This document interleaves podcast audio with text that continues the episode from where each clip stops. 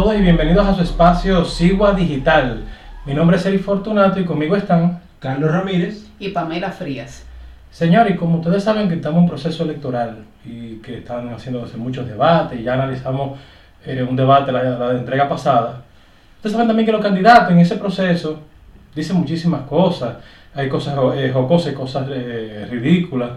Eh, ¿Usted qué le parece? ¿Qué te, qué te parece eso, Carlos? ¿Tú- hay un candidato de Santiago muy particular. eh, creo que Pamela también le, le llamó la atención. Uy, sí. ¿Qué, qué, tú- qué te parece, Pamela, ese candidato por el Partido Verde a, las- a Santiago? Me parece que él es un candidato revolucionario, porque él rompió en su participación con todos los esquemas posibles de la ingeniería y de la geología al decir que iba a mover las fallas tectónicas. Él a mí me parece que es un híbrido entre Donald Trump, Nicolás Maduro y para poner un chin criollo, el doctor Fadul. bueno, qué personaje. Oh sí, muy pintoresco él.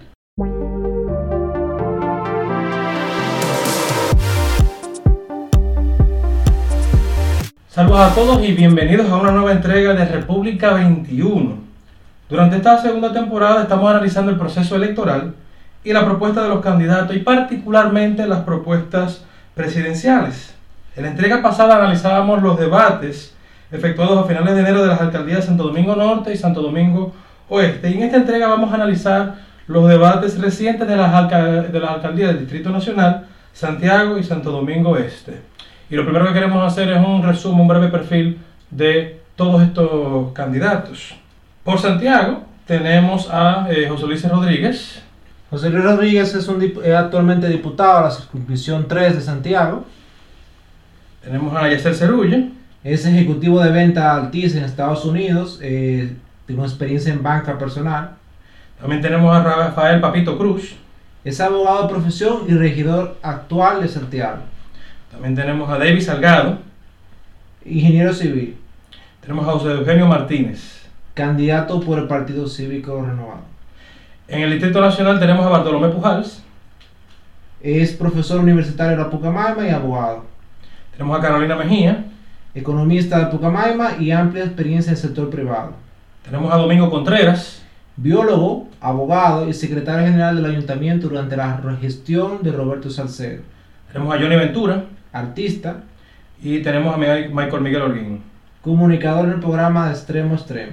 En Santo Domingo Este tenemos a Manuel Jiménez, Comunicador, eh, no, artista, vocalista, tenemos a Salvador de los Santos abogado, y a Rubén Darío Guerrero Espíritu Santo.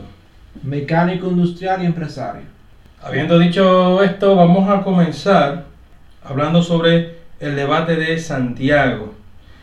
Dígame, ¿qué opinan de- del debate? ¿cuáles son las primeras impresiones que tienen sobre el debate de los eh, alcaldes eh, a la alcaldía de Santiago? Pamela. Bueno, aparte de el pintoresco personaje del cual hablamos anteriormente, que es eh, Yasser Cerulle, eh, en general los debates de Santiago me parecieron en su mayoría un poco pobres, las propuestas no estaban debidamente aterrizadas. El candidato que yo diría que quizá tenía propuestas más concretas, más viables y que mostró más seguridad a la hora de exponerla eh, fue el señor Papito Cruz. Eh, por otro lado, tenemos que un ejemplo, David Salgado. Él simple y llanamente vendió una imagen de que él sabía mucho, manejaba estadísticas, pero a la hora de decir qué era lo que iba a hacer para solucionar la problemática, no dio respuestas concretas. El candidato José Eugenio Martínez en tres ocasiones pidió ceder el turno porque simple y llanamente parece como que él tenía una botella en la cabeza y de repentinamente se le rompió la botella y ya no sabía qué más iba a decir.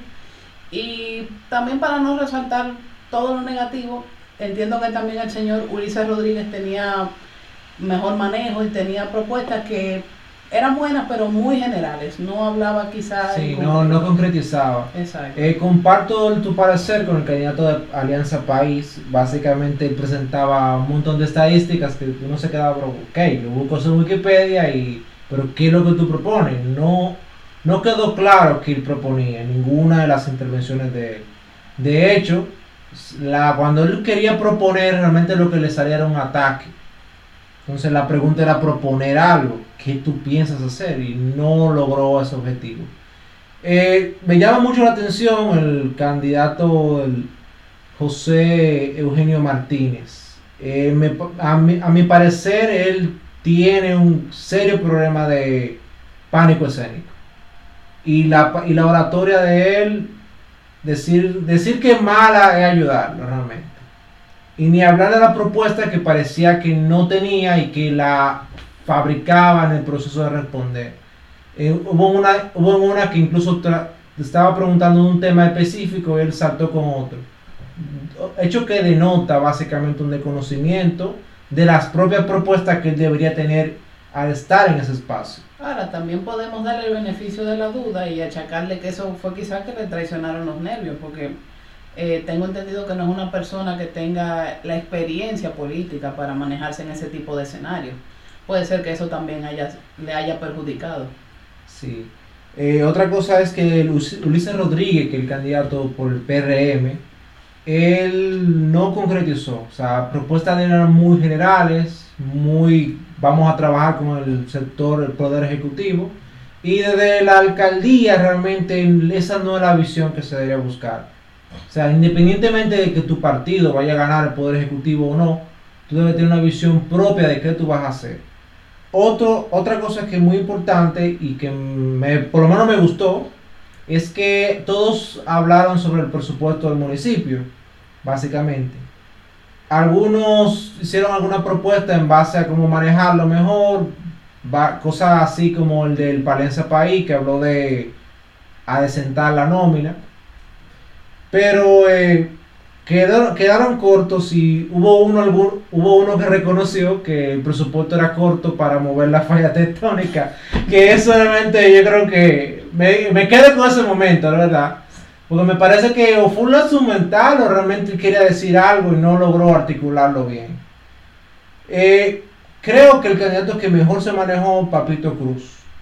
Y eso yo creo que se debe básicamente al que él maneja el tema municipal porque es actualmente regidor por Santiago. El gran ausente de este debate para todos es Abel Martínez, el, que es ese candidato puntero del partido oficial y ese actual alcalde, que él no participara, deja un mal sabor a todos los que queríamos ver su defensa de su gestión que según él mismo dice ha sido ejemplar. Entonces, si su gestión ha sido ejemplar, ¿por qué no la puede defen- defender en un espacio que le brinda a Ángel con toda neutralidad y todo respeto entre los participantes? Y sobre todo en ese punto que también goza de una popularidad hasta con los municipios de Santiago que no quieren saber del PLD. O sea, ha habido un cambio de transformación que los mismos municipios y que la alcaldía ha recibido eh, reconocimiento eh, por la limpieza y el reciclaje y demás, y el modelo, o sea, y el, y el haber movido los, eh, los jugones. O sea, hay una, cierta, una serie de cosas que los municipios mismos de Santiago están claros de que ha hecho una buena, una buena gestión. Entonces, ¿por qué tú no apareces eh, ahí en el, el debate? De por sí la tiene más fácil. Sí. entre- entre- Otro, entre otro gran ellos. ausente es el ex alcalde Cerule, que participa por el PRD. en la Ah, Gilberto. Gilberto Cerule. Él tampoco asistió. Y bueno, en su caso su gestión fue fracasada, eh, nada más solamente duró un periodo y lo reemplaza Abel Martínez. Que es Pero- considerado el peor, eh, la peor gestión de Santiago en la Sí, alcaldía. sí, pero que los dos últimos alcaldes de Santiago que están concurriendo en las elecciones no participaran, eso es algo que es una pérdida para todos, básicamente. Ahora, si te fijas, eso ha sido, exceptuando en el debate de Santo Dom- del Distrito Nacional, eso ha sido una tendencia entre los candidatos por el PLD. Hasta ahora ninguno se ha presentado en ninguno de los debates. Parece que están muy seguros de, de que van a ganar o quizás simple y llanamente no quieren exponerse a los cuestionamientos que muchas veces se hacen de forma tan dura públicamente en este tipo de debates respecto de sus gestiones. Sí, ahí lo que se da es un debate en los grupos de asesor y el candidato, entre el deber ser y el ser. Yo quiero ser candidato, si soy puntero, ¿para qué yo voy a exponerme a perder puntos? Tal deber ser que como yo soy, participamos de una democracia plural, donde se supone que los votantes deben tener pleno conocimiento de las propuestas, cualquier espacio de debate es positivo para la candidatura o para la democracia en sí. Eso es el debate que se da que usualmente gana el ser en vez del deber ser. Desde mi punto de vista, en la parte técnica del, del debate, lo que yo vi similar en el debate de Santiago, con Santo Domingo eh, Norte y Oeste, que lo analizábamos la vez pasada, es que no estaban pre- eh, eh, preparados para un debate. Solamente uno de los candidatos, que fue, eh, que fue Papito Cruz, fue el que no solamente manejó su discurso, sino que se manejó para un, para un debate, comparado con, los con los demás, que aparte de que unos tenían propuestas aéreas y otros tenían un que fueron a decir un, un discurso como lo que querían decir independientemente dijeran propuestas o no, porque en el caso de Luis Salgado se fue como que voy a decir esto, voy a criticar tal cosa, aunque yo no pueda cuadrar la, la- las propuestas. Eh, eso fue lo que pude ver entre, entre todo hacia en, el manejo de- de debate, así que eh, evidentemente concuerdo con, con ustedes, eh, Papito Cruz o sea, dominó ampliamente, aunque no me gustó la propuesta inicial, pero en general eh, dominó eh, ampliamente. Ahora, quitando las, eh, quitando las propuestas, y ahí está, ahí también creo que vamos a estar de, acuerdo en quién fue el que generó más confianza. ¿Quién, quién te generó más confianza, Carlos? Para mí, Papito Cruz y ya en un segundo lugar un poco lejano el del PRM, Ulises Rodríguez. Yo estoy totalmente de acuerdo con Carlos. Para mí, Papito Cruz seguido de Ulises Rodríguez. Que- Y ya por un tema quizá hasta de descarte. No estoy diciendo que su participación fuera mala, pero entiendo que Ulises Rodríguez pudo tener una mejor participación. Sí, definitivamente. No tengo en ese sentido más nada que agregar porque para mí también me, que más generó confianza fue eh, Papito y el otro que pudo como que presentar que iba a hacer algo eh, fue Ulises Rodríguez del, del PRM. De este debate, Carlos, eh, ¿cuál fue el mejor momento para ti? El mejor momento, como ya lo dije, mi predilecto es el asunto de mover la falla tectónica. Me parece increíble que alguien pretenda eso. Pero ya más hablando más en serio, el momento en que hablaron sobre el reconocimiento de la marginalidad en el área del Yaque del Norte, yo creo que es muy importante. Aunque no concretizaron un plan de readecuamiento urbano para el mismo, sí es que re- reconozcan esa problemática es importante, muy importante. Creo que ese, ese fue un momento serio con que yo me quedo del debate. Bueno, de los momentos no tan serios que yo me quedo del debate, hay varios que puedo resaltar, aparte del movimiento de la falla tectónica. Eh, algo que me llamó mucho la atención en, en un momento del discurso de Cerulle, de Yasser Cerulle, fue cuando estaba hablando acerca de eh, las cuestiones propias de la alcaldía, que él dijo al final de su discurso que el personal que iba a trabajar en la alcaldía iba a ser 100% dominicano santiaguero. O sea, eso me, chocó bastante porque tú estás diciendo entonces básicamente que eh, tú no quieres mano de obra extranjera ahí, sabiendo que en la práctica eso es totalmente inaplicable en la realidad dominicana.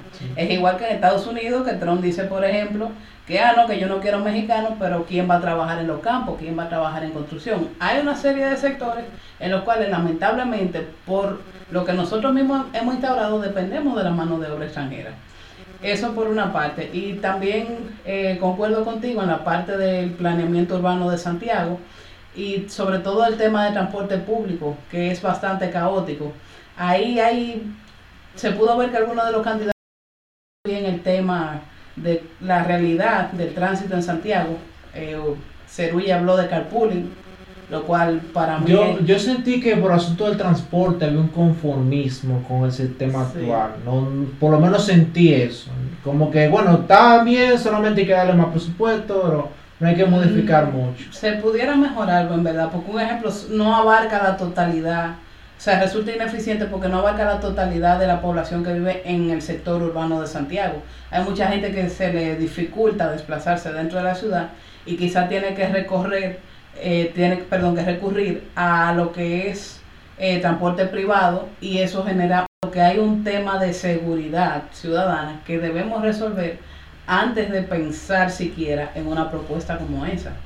Además, eso su ya pensar o asumir que todo el mundo tiene un smartphone y tiene la cultura para manejar ese tipo de políticas que ni, ni siquiera los países desarrollados de la OECD tienen ma- masificado ese tipo de política para el transporte. En Santiago yo vi dos momentos en el debate. Un momento fue el de José Eugenio Ramírez, que cuando quería, se veía que iba a comenzar con algo interesante, él simplemente, llámese ataque de nervio, lo que sea, el pana no pudo continuar, el pudo no tuvo que ceder su, su turno y, y, y hasta lo ayudaron los moderadores para... y Entonces tú me quedas como que, eh, ok. Trataron O sea, de jumpearlo básicamente. Sí, y no, no, no pudieron, se quedó apagado el carro. Sí, en un momento notaron el seria, seria falla y tra- dijeron, vamos a dar un chance y, ni siquiera así. El segundo momento del, debate fue cuando Papito Cruz mencionó el yaque del, del norte y el trabajar y la propuesta para eh, ir trabajando hacia un saneamiento del río Yaque del norte que me pareció eh, muy bien, como que un punto como estelar. Como, ok, eh, mira, tenemos este problema como añal, como de antaño, vamos a resolverlo. Otro tema que se tocó y es muy importante es la expansión urbanística de Santiago. Y eso va muy de la mano con el urbanismo y la planeación urbana. Y es que hay áreas de Santiago que se está expandiendo que son de vocación agrícola. Entonces se está perdiendo área de vocación agrícola por construir en una área que realmente no es la más adecuada. Y eso es un problema, porque a pesar de que normalmente, o sea, el, los dominicanos que no residimos en Santiago, vemos a Santiago, si bien tiene una parte urbanizada bastante desarrollada, pero más bien como una provincia eminentemente agrícola. Eh, lo que muchas personas desconocen es que a lo interno, ellos por ese tipo de situación de que están perdiendo terreno agrícola para urbanizarlo, están teniendo que hacer importaciones de productos, o sea, no están produciendo lo que deben en su campo y deben de traer eh, hortalizas, frutas y vegetales de, de un ejemplo de Constancia y de Jarabacoa. Sí, pero también de la mano con eso pasa es que tú vas erosionando los suelos y eso va a reducir el régimen de lluvia. Entonces ya eso cambia incluso el clima de Santiago. Exacto. O sea, no solamente es un tema económico, sino ya es un tema ya ecológico. Pamela, ¿quién tuvo para ti la mejor propuesta de Santiago? Eh, Papito Cruz indiscutiblemente fue el que tuvo las mejores propuestas. Yo concuerdo con Pamela. A mí yo también entiendo que quitando, la, eh, quitando el pedacito de la, de la mesa, el consejo ese que, que él proponía que se parecía a la mesa de seguridad de Carlos Guzmán y el asunto de la...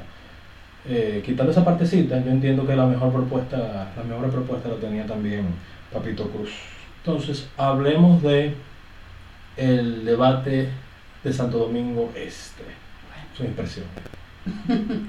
Pamela, cuéntame de, de- de Santo Domingo Este. Eh, en primer lugar, resaltar que una cosa que me llamó la atención, a diferencia de lo que vi en los otros debates de la provincia de Santo Domingo y del Distrito Nacional, es que en esta jurisdicción no había mujeres eh, dentro de, las, de los aspirantes a esta alcaldía.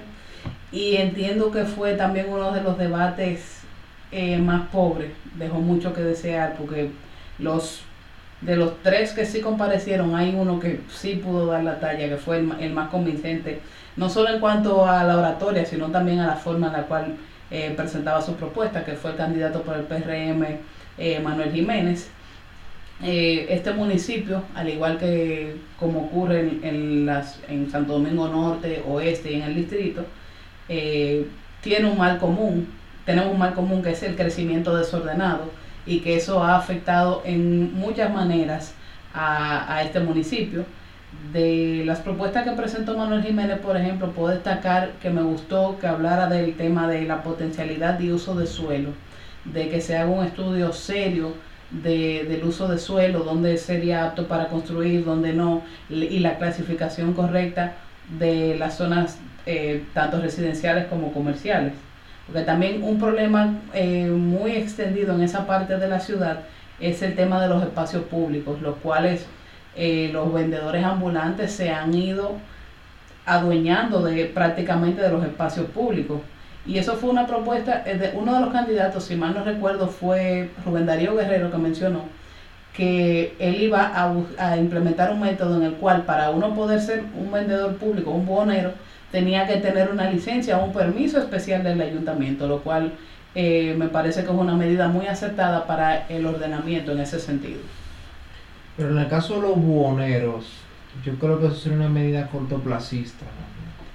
O sea, el buhonero básicamente es un vendedor informal. Entonces tú vas a registrar a un vendedor informal que no está tributando y que quizá su... eh, entonces los buhoneros son comerciantes informales. Entonces tú registrarlo no, no creo que sería la mejor. Sí, creo, creo, creo que ya reorientar y, fo- y formalizarlo realmente. Tratar de, de que sus ventas sean de una forma más organizada. En vez de simplemente registrarlo para permitirle vender en una área.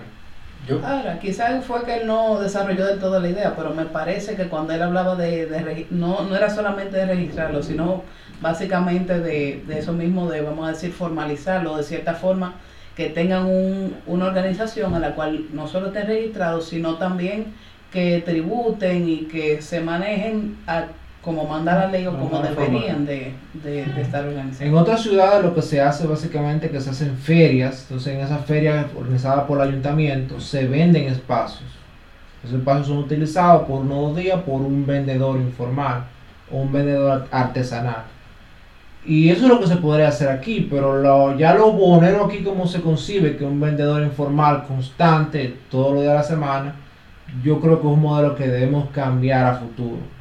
Si queremos ser un país de un nivel desarrollado y una, y una calidad de vida mejor.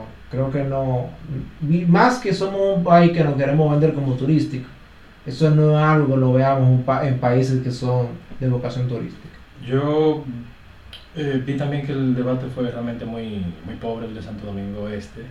Eh, sí, en los demás que había organizado ese debate, el, el único que se vio como que había altura en el Distrito Nacional y que los demás eh, estaban como que no sabían qué iban a, a hacer o que cada quien iba a vender eh, su discurso sin debatir con el otro. Esta la verdad que eh, superó mis expectativas de forma negativa, realmente. Eh, yo esperaba muchísimo más, esperaba más candidatos, esperaba que tuviesen eh, la, la gestión actual y no sé si habían otros eh, si había otros Es importante señalar que la gestión actual es una gestión saliente. No, no se está, no, el candidato, el, el actual alcalde que es Bien, eh, eh, Martínez, el cañero, Alfredo Martínez. Alfredo Martínez, Él no continúa. él no continúa, él perdió la primaria en su partido. La ganó Luis Y- Alcántara. y Luis Alcántara fue que la ganó. Y Luis Alcántara eh, tiene un serio problema interno porque las facciones dentro del partido oficialista no se han puesto muy de acuerdo después de la primaria. Mm, porque entonces él es más de la línea de Leonel o de Danilo. Esa es la gran pregunta, porque no hubo, un movimiento ahí No que no se sabe de quién es realmente. No está definido el candidato. Qué problema. Ahora, el actual candidato por el PRM tiene cierta simpatía por el PLD que era de Leonel. Ok, o sea que Manuel Jiménez. Podría llevarse los votos del PLD cómodo. Que dicho sea de paso, fue el que mejor le fue en el, en el debate, o sea, el que mejor trajo la propuesta y se supo se supo manejar, porque Sí. también lo Él, él actualmente en las encuestas está puntero porque básicamente usted una gestión fracasada, la, la de Alberto, la del Cañero, una gestión que nadie podría calificarla como buena, ni su mismo partido porque su partido lo rechazó en una primaria abierta simultánea. Lo que me recuerda este debate es cuando tú tienes programas como tipo tal show, que tú invitas a la gente como que a, a hablarte de temas y como que a hacer un debate informal, más o menos, más o menos eso, o por ejemplo el, programa que son tal show comedia. Ah, exacto. Sí, eh, O algo quizá tipo caso cerrado. Sí, sí. eso fue más o menos Santo Domingo este con, con los otros con los otros eh, con los otros candidatos. Una cosa que me llamó la atención también del debate de Santo Domingo Este es que los candidatos todos se quedaron cortos en cuanto a las propuestas en materia de seguridad ciudadana. Eh, por una parte, eh, Manuel Jiménez habló de mayor iluminación, que entiendo sí, eso puede ser una solución viable a corto plazo, pero entiendo que no resuelve del todo el problema. Eh, Salvador de los Santos está hablando de monitoreo, que no lo veo mal. Pero un habló- super monitoreo. Sí, un super monitoreo de dron, con drones y que los policías municipales iban a tener salario de mil dólares. Ahora yo me pregunto de dónde él va a sacar el dinero para pagarle semejante salario que no lo ganan ni siquiera los analistas en el sector público, en, muchos, en muchas instituciones. Sí, cuando hablamos de mil dólares, estamos hablando de mil dólares mensuales. Mil dólares mensuales son 12 mil dólares solamente por uno al año. O sea, 53 mil pico de pesos. Exacto, un policía municipal, que eso yo creo que ni los coroneles tienen ese salario por rango aquí en el país actualmente. Pero bueno. Sí, exacto. Y, y con respecto a- también al supermonitoreo, él mencionó en una parte de que los drones iban a ayudar con el tema de los policías corruptos y de los fiscales que sueltan gente. Y yo, ok, ¿cómo más o menos él pretende que esos aparaticos puedan detener una operación que haga, por ejemplo, un policía corrupto, que de esos que cobran peaje? Lo que pasa es que como esos drones van a ser de última generación y van a estar grabando los videitos, van a- y, y ellos van a tener un centro de monitoreo con el cual van a hacer tu detección facial y eso, reconocimiento facial, y van- entonces van a saber fulanito y van a sacar la identificación de... Yo sé, sí, me fui muy... eh, me fui muy, eh, muy interesante allá, que no, no, actualmente la alcaldía no tiene una plataforma para hacer eso. Entonces solamente instalar una plataforma para hacer eso tomaría un tiempo y tomaría los recursos que actualmente no creo que las finanzas de ese cabildo aguanten. Y sin contar entonces también con el tema de preparar el personal para saber usar ese, eso, Esa es otra.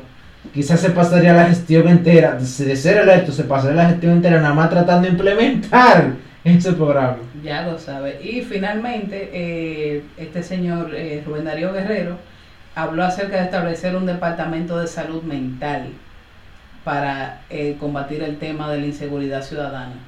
Sí, hay muchos casos en los cuales la delincuencia es producto de hogares disfuncionales, una serie de factores sociales que puede ser que una persona tampoco se encuentre en su sano juicio, pero entiendo que pudo haber hecho o plantear la propuesta de otra manera, quizá tocando el tema de los ninis, o sea, los jóvenes que ni estudian ni trabajan, eh, personas de casos recursos o gente que en general se ven compelidos a delinquir por su situación socioeconómica. ¿O será que hay muchos guasones en el Santo Domingo Este que están como que planeando y generando muchos crímenes? Porque- Sí, hay mucho Joker por ahí, parece que... Habría que Ahora, es una área que se sale de la competencia de lo que hace un municipio. O sea, eso, es- eso es salud pública. O sea, el municipio, entre los presupuestos limitados que tiene, nos va a poner también a, a tomar atribuciones que no le competen. O sea, por lo que él plantea, entonces cualquier día de esto vamos a ver a alguien en la escalinata del Faro a Colón vestido con el traje de Joker haciendo un bailecito. Muy probable. Ay, em, ¿Te pregunté de confianza? Eh, Manuel Jiménez, definitivamente. Digo que no, ¿verdad? Yo creo que decir otro candidato no sea Manuel Jiménez. Está difícil. ¿Cuál fue el mejor momento del debate para mí? Mejor momento del debate para mí, eh, cuando estaban hablando de la parte de desechos sólidos, también que eso es un problema eh, muy recurrente, bueno, en, yo diría que en Santo Domingo completo, pero eh, sobre todo en Santo Domingo Este hay una desorganización muy grande. Me gustó para variar la propuesta del señor eh, Salvador de los Santos, que él habló de instalar una planta capaz de generar biodiesel y que ese mismo podía ser eh, utilizado para vendérselo a las empresas eh, que suministran la energía eléctrica. Ahora bien, me gustaría saber, eh, él habló de que habían tenían unos 50 mil metros cuadrados con título que ahí era que iban a, a instalar esa planta. Hay que ver entonces la veracidad de esa información. O sea, hay que hacer revisión de hechos a eso. Exacto. Ahora, yo creo que la parte de, como tú decías, de la, la gestión de residuos sólidos es determinante para un municipio que va a ser el de mayor crecimiento, Santo Domingo Este. No es Duquesa, es que está en el, en el estado donde está Duquesa. No, en Santo No, Domingo Norte. está en Santo Domingo Domingo. Norte. Santo Domingo Norte, correcto. Entonces, planificar cómo manejar los residuos sólidos de un área en crecimiento, yo creo que eso es muy importante. Lo que sí creo que Santo Domingo Este, como menciona eh, Carlos, no solo es la de mayor crecimiento, sino que me parece que actualmente es la que tiene la mayor cantidad de residentes. O sea que eso es un tema también que debe de prestarse la atención. Dos momentos que yo vi con el mismo Salvador, eh, uno que me acordó a Andújar y el plan, porque él tenía una serie de planes, pero entonces no, no, no detallaba en qué iba a ser el plan. Sí, se lo pueden robar los planes. Se lo pueden robar. Él Salvador pensaba que se le iban a robar el, el plan porque estaba muy seguro de que tenían un, un plan. Y el segundo aumento eh, eh, fue ese de que por lo menos él articuló ahí lo de, lo, de los residuos, lo de los residuos la, la, y, el reciclaje, la, planta, la planta esa para el, eh, para el biodiesel. eh, eso, eso, eso pareció lúcido de él. Sí, momento bastante lúcido, sí. Y coherente también. Tendrá que trabajarlo con el Ministerio de Industria y Comercio, pero sí, yo creo que una propuesta que quizás sea viable. La mejor propuesta, Manuel Jiménez. Por descarte, Manuel Jiménez, definitivamente. Exacto. Bien, entonces, pas- pasando a lo último, pero no menos importante, El Distrito Nacional. que tuvo dos debates, uno el lunes 3 y el 5. Y hay cambios en, en, en cada uno de los candidatos y su forma de, de tratar su propuesta en ambos, en, en ambos debates. Sí, en, el, pri- en el primero domingo estuvo casi mudo y en el segundo ya él participó un poco Con más más. seguridad. Me hubiese gustado ver a Carolina en el primer debate, pero lamentablemente no se pudo. También eh, hubo un, otro un cambio con, quizá no tan significativo, pero sí importante resaltarlo, con Bartolomé Pujals. Yo siento que en, en el debate de Ángel fue un poco más agresivo en la forma en la cual expuso su propuesta. Sí, un tema interesante de Bartolomé Pujols es que esa agresividad corresponde a que él es el que tiene menos porcentaje de votos. Sí, menos que, menos que Michael Miguel Orguín. Eso es algo increíble, pero eso es lo que dicen las encuestas. Bueno, y no solo eso, sino que también he notado que es una tendencia entre los candidatos de Alianza País, que ellos, en cierta forma, hay muchos de ellos que tienen eh, quizá buena propuesta, pero deberían de revisar esa metodología, porque ellos hablan a veces como mujeres resentidas, en el sentido de que, por ejemplo, asumiendo que eso es una práctica común entre mujeres, que tu pareja te hace algo, y tú archivas esa información y tiempo después tú se lo sacas y le dices, se lo recuerda y se lo recarga y no porque tú me hiciste esto. Entonces esa forma de ellos manejar su discurso deberían de cambiarla porque entiendo que les resta. Tienen muy buenas propuestas no es que no estén de acuerdo no es que no critiquen quizá lo que se está haciendo actual, actualmente pero manejarla un poco mm, de una forma menos agresiva en ese sentido El caso de Carolina, que ella par- participó en el de Ángel, el otro no, según sus equipos de campaña, que ella solamente confirmó el de Ángel. Eh, me llama, me llama la atención eh, tanto Johnny como Michael Miguel, porque ellos hablaron mucho de cosas que son macro, que son ya del Poder Ejecutivo. Eh, en el caso de Johnny, él habló de un tren que se haría ya por el gobierno del Poder Ejecutivo y eso es importante, pero no es, no es competencia del ayuntamiento. Yo creo que quienes mejor se manejaron fueron definitivamente Bartolomé y Carolina. En el caso de Carolina, creo que fue la que más concretizó y se fue a lo que es viable que el, actualmente, que el ayuntamiento actualmente haga. En el caso de Bartolomé, se introdujeron propuestas que son bien innovadoras, pero cuando tú lo revisas, quizá el presupuesto de cuatro años no den para eso y quizá incluso la, la cultura de nuestro país no, de, no permita que se implementen como él quisiera que se implementaran. No solo eso, sino que también en algunas de sus propuestas, a pesar de que eran muy buenas, él en- eh, desatendía otras cuestiones. Porque, por ejemplo, en la primera pregunta, que era cuando estaban hablando del tema del tránsito y de la movilidad en el Distrito Nacional, él ahí tenía una postura totalmente diferente a la de Carolina Mejía y él decía que el, eh, el tema del circuito de parqueos no era lo más viable porque el, el tema del transporte nosotros lo vemos de una manera muy individualista y no tanto colectiva, que sería lo ideal para desahogar la ciudad. Sin embargo, él no está tomando en cuenta que no todas las zonas urbanas, del, del, las zonas residenciales, perdón, del Distrito Nacional cuentan con un transporte público o un transporte colectivo eficiente. Por ejemplo, personas que residen en, en Evaristo Morales. Sí, hay algunos que tienen avenidas principales que le cruzan cerca, como la 27 de febrero o la Winston Churchill, o también está eh, la Núñez de Cáceres. Sin embargo, los que están en las calles de adentro, en el, vamos a decir en el centro de Barito Morales, no cuentan con rutas internas que les permitan desplazarse hacia esas grandes Sí, en muchos casos tenía que caminar cientos Exacto, de metros, que no es práctico para el día, para el día a día del dominicano, no es Exacto, práctico. no es práctico ni tampoco hay una seguridad que se lo que le permita hacerlo. Entonces, esas son personas que dicen, ah, sí, muy bien, pero yo igual voy a necesitar un vehículo porque no tengo cómo salir de aquí. Sí.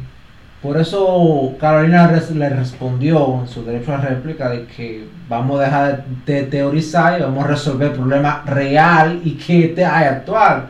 O sea, podemos sí crear una ciudad que sea más viable para el peatón, pero ya tenemos un problema de parqueos que tenemos que resolver. Entonces tú me decirme que los parqueos no son necesarios porque hay que hacer una visión en base al transporte colectivo. Es algo que quizá para largo plazo lo podamos pensar, como bien Carolina detallaba, pero que no es, no es lo urgente. Necesitamos actualmente una red de parqueos. Como ciudad tenemos un atraso respecto a eso. Eh, Otras ciudades de Latinoamérica y Estados Unidos tienen ya una red de parqueo disponible. Entonces, un país que, o una capital que quiere ser una ciudad turística, no tener red, de parqueo es una falla muy grave. Lo peculiar en ese tema es que él dijo lo mismo y a pesar de que Johnny su propuesta le, eh, le rebatió o le hizo saber, mira, eh, tú, tú estás presentando esto que realmente es una necesidad, pero tenemos, esto, eh, tenemos esto, esto, esta necesidad de parqueo que vamos a hacer de, de- de tal manera y él propuso cómo van a ser los parqueos.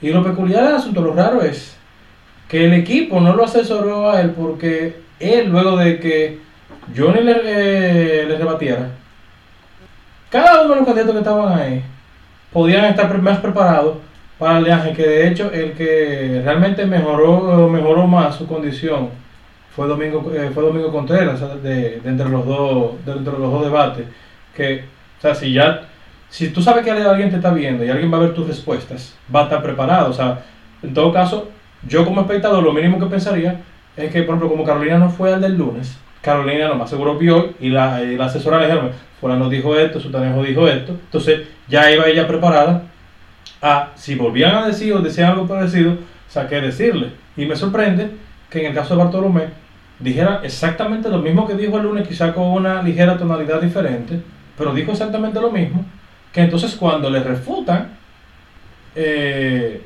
básicamente eh, cuando Carolina le dice lo de, lo de teorizar, básicamente, o sea, más allá hacen el choque y entonces te, eh, te, eh, te quedaste ahí, o sea, te, te, es como- eh, muy, digamos, muy infantil.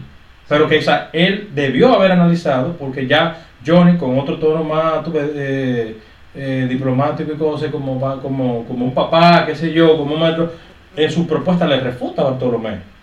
Y él no tomó eso en cuenta.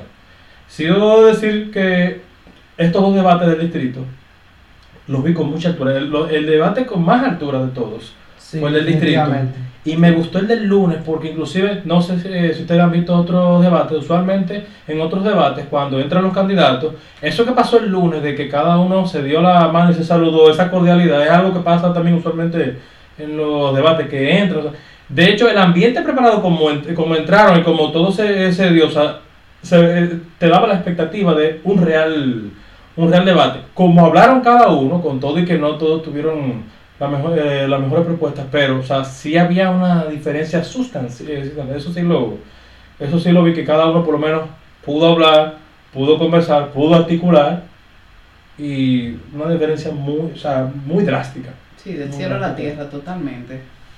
Sí, pero puntualizando ya, eh, con Domingo Contreras se propuso la asunto de las supermanzanas. Eso es un concepto urbanístico que se está trabajando mucho en lo que es Europa, específicamente en Barcelona.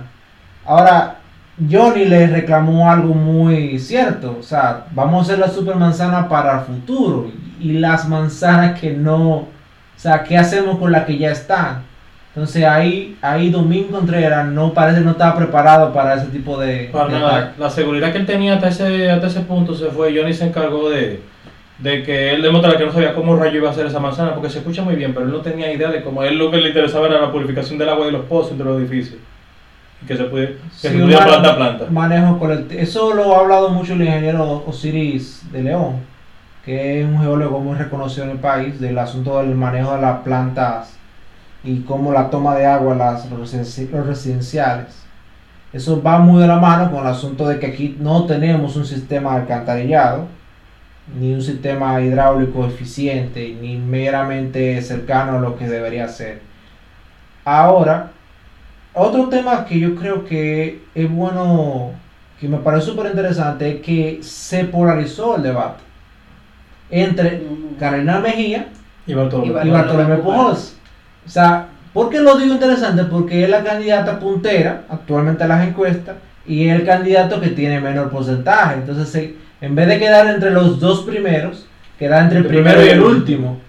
Que en un debate es normal que tú intentes tirarle al que, al que tiene la mayor, eh, la, mayor, eh, la mayor puntería, o sea, que digo, al que, te- el que esté más alto, siempre y cuando tú le tires y tengas propuestas que en la, mayoría, en la mayoría de los casos pudiesen cumplirse o no, él presentó, eh, presentó propuestas.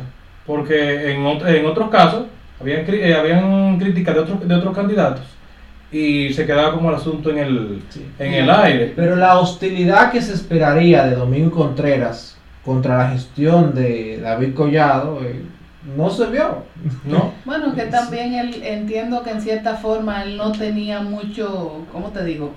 No tenía mucho rejuego ahí porque de la gestión en la cual él trabajó, que fue la de Roberto Salcedo, salió, o sea, la sacaron prácticamente a patadas. Y no solamente eso, sino que él mismo reconoció públicamente que una de las razones por la cual él en su momento no, o hasta este momento no ha podido ser eh, alcalde es precisamente por lo ocurrido durante esa gestión. O sea que Y otro dato, porque si, Do- eh, si Domingo es un candidato que está eh, en el PLD en la línea de Danilo, hay que acordarse que cuando se hicieron las elecciones, la gente de Danilo apoyó a Collado y se hizo el Danilo más David. Entonces, si él es de, si él es de Danilo, se supone que ha estado trabajando para que esta gestión funcione de una, u- de una u otra manera. Sí, pero eso le dejó espacio a que Bartolomé Pujols tomara la, la voz cantante. la voz cantante en la oposición a la actual gestión de la alcaldía. Y hay dos o tres cosas que Pujols dice que no son ciertas en sí. Eh, lo primero es, él hizo una crítica al evento del Bocao Fest.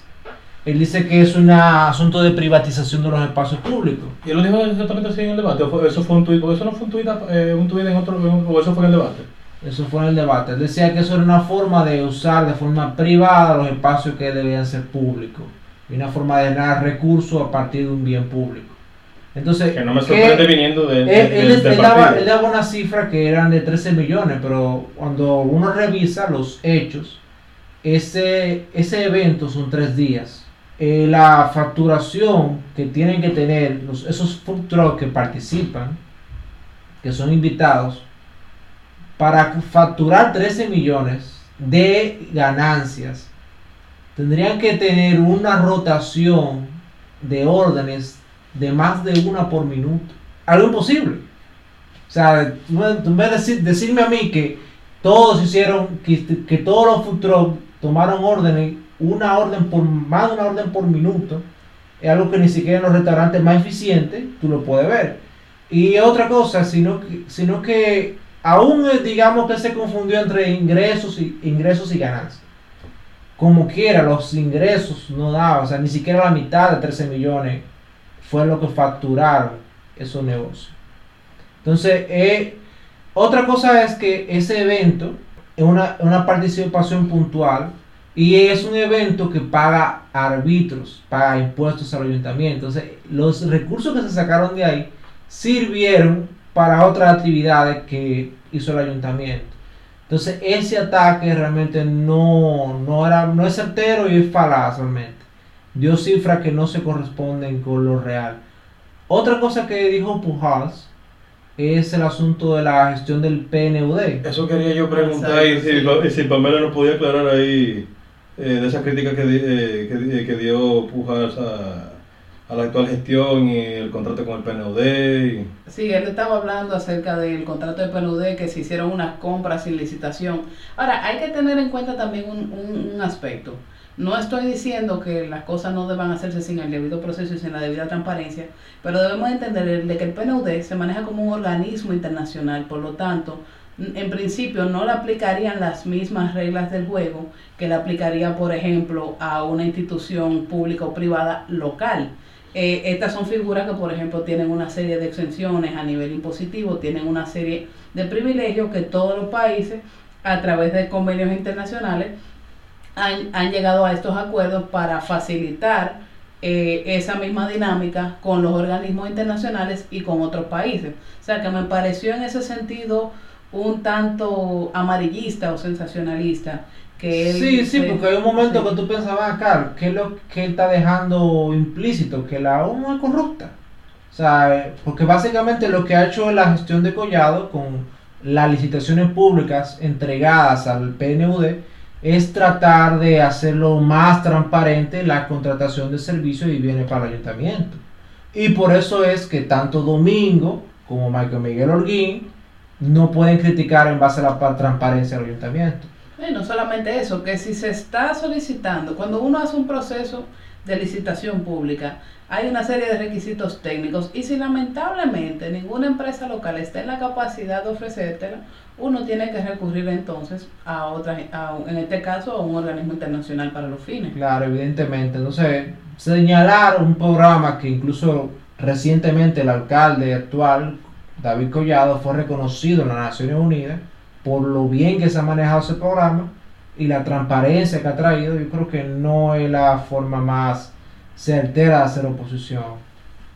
Lo que, lo que, eh, lo que creo en ese sentido, y más en, base a lo que dice Pamela de el, tipo de institución que es el PNUD, si, el eh, si la alcaldía para el asunto de transparencia, porque creo que los acuerdos eran para asuntos de transparencia y auditoría junto con, junto con Finjus, ¿qué pasa? Bartolomé eh, entiende que como una cuestión pública, que para la auditoría tiene que ser un órgano público, pero si por ejemplo la Cámara de Cuentas no estaba en, en condiciones para poder hacer eh, lo mismo que el, eh, el PNUD, y el PNUD tiene ciertas faci- eh, facilidades que por los acuerdos con el país, entonces es un asunto que Bartolomé no está, no está a la, a la conciencia de eh, ese tipo de acuerdos y eh, cómo funciona el, el Ese, ese es otro dilema entre el ser y el deber ser.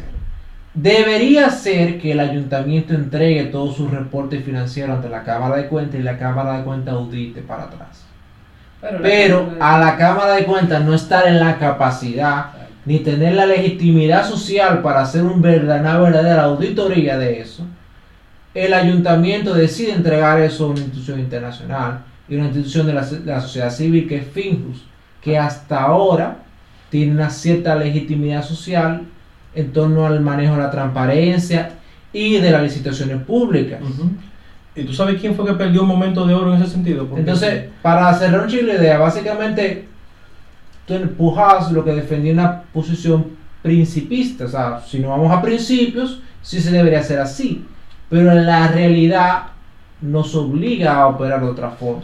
Y no solamente eso, sino que también, aparte de la ineficiencia en el sentido de procesar la información que tiene la Cámara de Cuentas, que lo pudimos ver con el caso de Brecht y con eh, una serie de escándalos de corrupción que a la Cámara de Cuentas se le pide una auditoría y pasan años y no te dan nada concreto, también es que no tiene los mecanismos para establecer un régimen de consecuencias ante esas posibles violaciones, porque como te dije, hemos visto estos casos y ¿qué ha hecho la Cámara de Cuentas? No ha podido implementar ningún tipo de sanción. Eso se va en la nave del olvido. Sí. O sea que... Y llama mu- la- mucho la atención porque, según Bartolomé, quiere una alcaldía para la gente. Y como la forma o el mecanismo, el móvil para tú acercar más la alcaldía hacia la gente, la sociedad civil.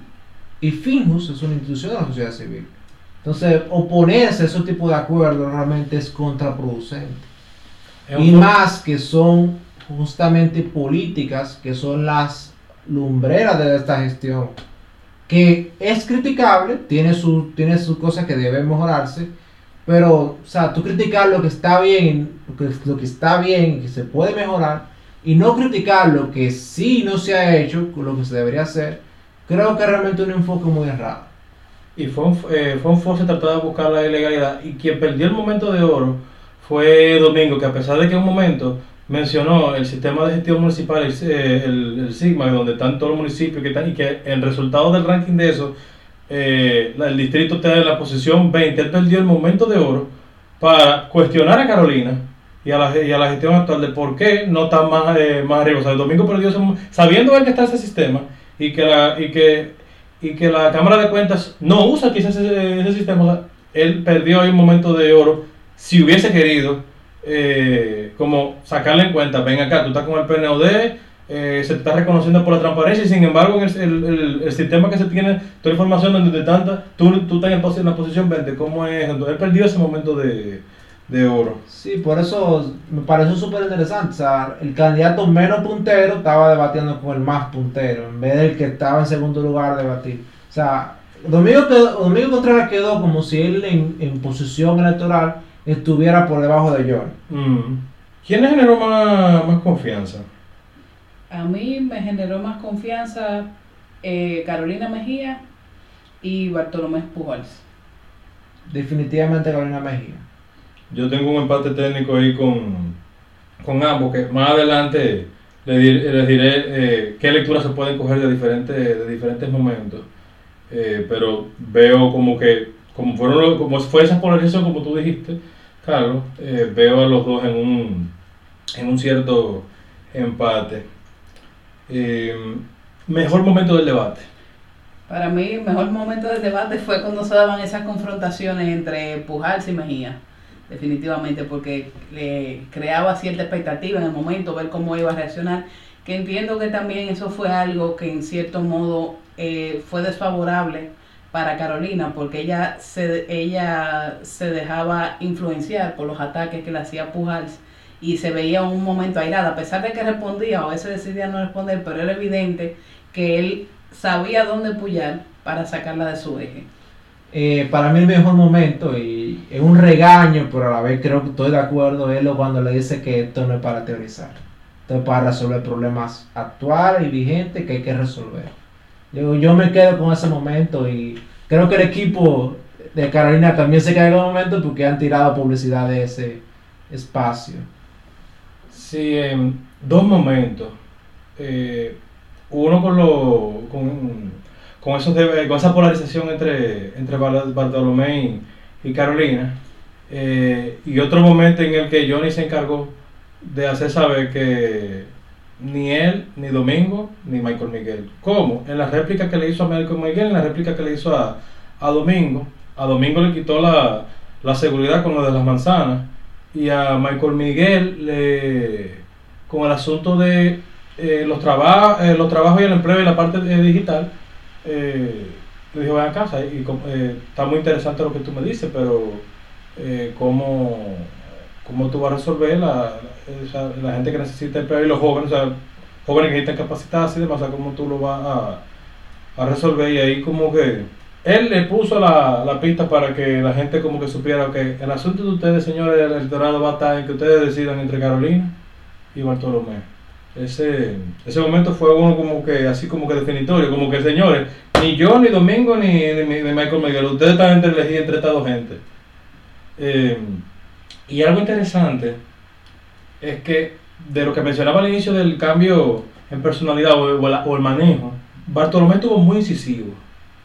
Aunque, aunque dio propuestas, o sea, contrapropuestas, pero estuvo muy incisivo en este debate de Ángel que en, el, que en el del lunes, porque en el del lunes, a pesar de que él hizo todas sus críticas a nivel general, él pudo presentar la propuesta y se veía como el que estaba mejor preparado del resto de, los restos de, los debatientes. Entonces, así mismo como él no se asesoró, quizás para con lo de los parqueos que Johnny le refutó el lunes, parece que a nivel general no lo asesoraron lo suficiente para que supiera cómo, porque aunque quizá le ayude para la polarización el, el atacar incisivamente a la, actual gestión, pero entonces hay gente que puede verlo como personal, que él, eh, que él simplemente como que tenía algo personal con, con la actual gestión, eh, independientemente de, de la parte política. Entonces, eso, Johnny sorprendentemente, aunque a algunos les gustó que lo, vio, lo vieron serio, el que no, eh, el que no vio el, el debate del lunes, pensaría, eh, pensaría como que bien, pero Johnny es serio, pero realmente yo por lo menos lo vi con menos seguridad que en el que él presentó, presentó de una mejor manera y como que eh, supo tener soltura en el, Sí. en, en el, en el debate del, del lunes con- eh, comparado, comparado con, este. Ya como que él sabía que, ok, me voy a inmolar. Sí, quizás por el hecho de que no estaba Carolina ahí, porque si nos fijamos en el debate del lunes, a pesar de que Bartolomé Pujals tiene muy buenas propuestas y muy buen manejo de la oratoria, él, él no es un candidato puntero, sino que está muy en, en- creo que en último lugar. Está en último lugar. Bueno, pues en Increíblemente tiene menos votos que Michael Exacto, entonces él quizás se sentía, o sea, se sentía en su ambiente, se sentía más cómodo y podía quizás interactuar de una manera más relajada. Ya en el debate de Ángel no ocurre lo mismo, con la presencia de Carolina Mejía ahí. Domingo mostró más, eh, más seguridad porque realmente para ser el número 2, él en el debate, de- en el debate del, del lunes de ese debate, eh, él tiraba propuestas interesantes, pero entonces no sabía cómo articularla y, y era como una persona como que eh, súper tímida, como que... Y, y aquí en este él pudo por lo menos ser más fluido y se mostró más, más serio. Yo noté que a él le faltó tiempo. Faltó mucho tiempo. Realmente la- el esquema de un minuto para responder a él parece que eso no, a él no le cuadra realmente. A Carolina sí le cuadró, porque incluso se lo reconocieron en el debate de que wow, qué buen manejo del tiempo. Sí. Y justamente terminó en punto. Sí, de hecho en ese sentido hay que darle mérito tanto a Bartolomé como a Carolina eh, y a Johnny que maneja- se manejaron en el, en el tiempo, se supieron adaptar, porque en el otro tenían un minuto y medio para hablar y para réplica tenían un minuto, aquí en la réplica nada más eran 30 segundos. Exacto. O sea, ellos, ellos se manejaron bastante bien el manejo del, del tiempo. Ahora, en torno ya entre candidatos, volviendo a lo del ser y el deber ser, yo creo que hay que darle un reconocimiento a Carolina, que siendo candidata puntera por un amplio margen, participó en el debate de Ángel. Yo creo que eso es algo que hay que valorar. Otros candidatos del PLD otros partidos no hubieran participado para no poner en riesgo su, su amplio margen. Porque ella puede decir, bueno, ella puede decir, bueno, yo puedo perder el voto ante Johnny o ante Bartolomé, pero dije, no, yo voy a ir. Eso hay que valorarlo porque esos son los tipos de políticos que debemos apoyar a futuro. Mejores, eh, mejores propuestas. ¿Quién, ¿Quién tuvo la mejor propuesta? Eh, Bartolomé Pujals y Carolina Mejía fueron los que tuvieron mejores propuestas, a mi entender. A mi entender, la red de parqueos públicos, una alianza con el sector privado, es la mejor propuesta. Y es una propuesta que se puede implementar sin utilizar recursos incluso del ayuntamiento. Siendo el ayuntamiento que concesiona un espacio y que crea una normativa legal que ya el sector privado se encarga de construir los parqueos. Eso se podría hacer en los cuatro años de gestión y podría traer un gran cambio en la, la ciudad capital. Hacerlo como está, por ejemplo, el de la José Reyes en la zona colonial, que es manejado por una empresa privada. Eso, en cierta forma, le da más garantía de que sea administrado de manera adecuada, porque lamentablemente dejar esa carga de la administración de parqueos al ayuntamiento, entiendo que sería muy cuesta arriba por el tema de las garantías y seguridades que tenemos actualmente. O sea, normalmente cuando algo está gestionado, no todo, pero ciertas, vamos a decir, estructuras eh, son gestionadas por organismos públicos o, de- o estatales, normalmente no se manejan con la misma eficiencia a cuando está involucrado el sector privado. Además hay un concepto de rapidez. O sea, algo, algo que puede hacer el sector privado en un año, quizá el público le dure dos o tres. No sé, En el mejor de los casos. en el mejor de los casos. Yo veo un empate técnico. Ahora bien, hubieron unos momentos que tienen una, eh, tienen una serie de, de lecturas. A pesar de que estaba el empate técnico, como, le- como les digo, cuando, cuando Carolina la, refu- la refutan con respecto a lo del PNUD, que ella decide no, eh, que ella no decide no replicar, yo veo ahí dos lecturas. Ahí pudiese la gente interpretar como que a ella no le convenía eh, hablar porque quizá no sabía eh, cómo lo- no, no, eh, no sabe el meollo detrás, como por ejemplo tú explicabas, eh, Pamela, que, que si ella por ejemplo hubiese sabido eso y dice algo en ese sentido, pues convence, pero también hay otra lectura y es que al ella no, no responder, no usar su derecho a la, a la réplica, puede hacer ver que como estaba tan, tan incisivo, dejaba a todo mundo con cierta inmadurez que no que no sabe cómo que analizar o valorar lo, lo bueno. O sea, le veo esas dos lecturas y en esa segunda lectura eso le conviene, eso le favorece a, a, a Carolina porque en otros momentos cuando ella le respondió, ella te da el perfil de, ok, eh, yo tengo experiencia, te estoy hablando como una maestra, te voy a dar como quien dice dar eh, eh, clases, te voy a instruir porque todavía tú, eh, tú estás eh, muy, eh, muy joven en Sí, este la, la participación de Carolina básicamente hacía a Bartolomé como que tenía falta de experiencia. O sea, bueno, te falta más experiencia ahí. déjame decirte cómo es que realmente tienes que manejar la cosa.